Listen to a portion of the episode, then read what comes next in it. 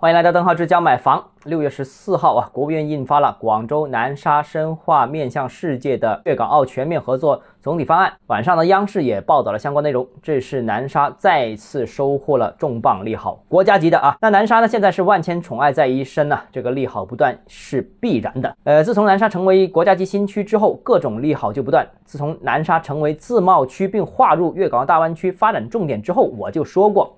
南沙的政策保证是隔三差五就有一些具体的落地的利好推出，那这个既是源自于国家发展战略，也是南沙独特的地理位置所决定的。南沙命好，大有发展是一定的，唯一不确定的就是何时驶入这个发展的高速公路而已。前几年呢，这个政策把南沙带入到高速公路，那未来呢，我相信南沙也会踩足油门往前发展。那此次啊，国务院公布的只是总体方案。指明了目标方向思路，但具体执行层面的政策其实还是不清晰的。那可以确信啊，地方以及相关部门将按照中央给出的目标，逐步制定并落实相关政策。所以呢，未来南沙仍然会有很多执行层面的利好，南沙将进一步强化其不动产领域的呃题材股。那这次南沙的这个方案有什么亮点呢？接下来跟大家分享一下啊。首先第一个呢，南沙湾、庆盛。枢纽、南沙枢纽这三个是未来先行启动区。那以上这三个区域呢，我相信在未来五到十年时间左右，将是南沙建设速度最快的区域。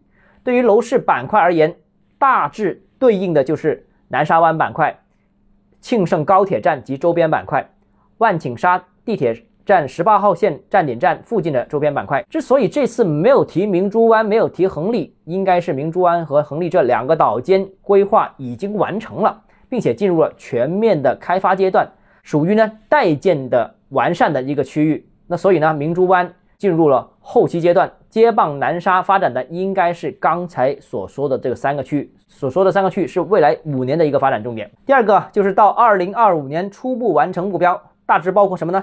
完善南沙粤港澳联合科技创新体制，市场化、法治化、国际化营商环境的基本完成啊，等等。那到二零三五年呢，要完成国际科技成果转化能力明显提升，公共服务达到世界先进水平，区域内粤港澳居民数量显著提升啊。这个离二零二五年啊目标现在只剩下大概三年左右时间，旧片区。基建基本上已经是展开的了，新片区的规划有待编制，所以呢，短期目标更多的是强调制度上的完善，而从长期上面看呢，南山目标是对接香港、澳门，面向世界，所以未来针对吸收港澳的资源、技术、企业人才的政策呢，我相信会非常密集的出台，未来啊，这个片区的港澳人士居住的比例有可能会大大提升。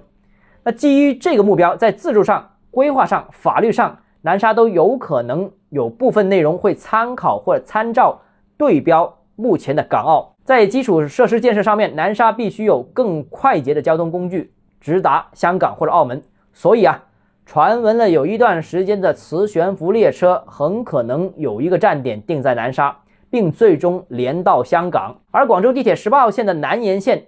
由于直接规划到澳门的门口，所以呢，我相信有可能也会在近期进行动工。那南沙出台了重磅的利好，对楼市会产生什么样的影响呢？我个人认为，长远影响是深远的利好，短期呢帮助不大。方案呢里面展示了南沙未来五年到十年的发展蓝图、建设蓝图，南沙区域价值、城市面貌不断提升是毋庸置疑的。主要价值如果能提升的话，最终一定也会在价格上面有所体现。如果啊能够吸引更多的港澳人士到南沙创业生活，那南沙的物业价值，我相信也能看高一线。不过，当前南沙仍然执行较为严厉的限购政策，所以呢，楼市近一年成交量都比较低迷，新房的库存大概徘徊在三十个月上下高位运行，外来人士想在南沙购房也有诸多的限制。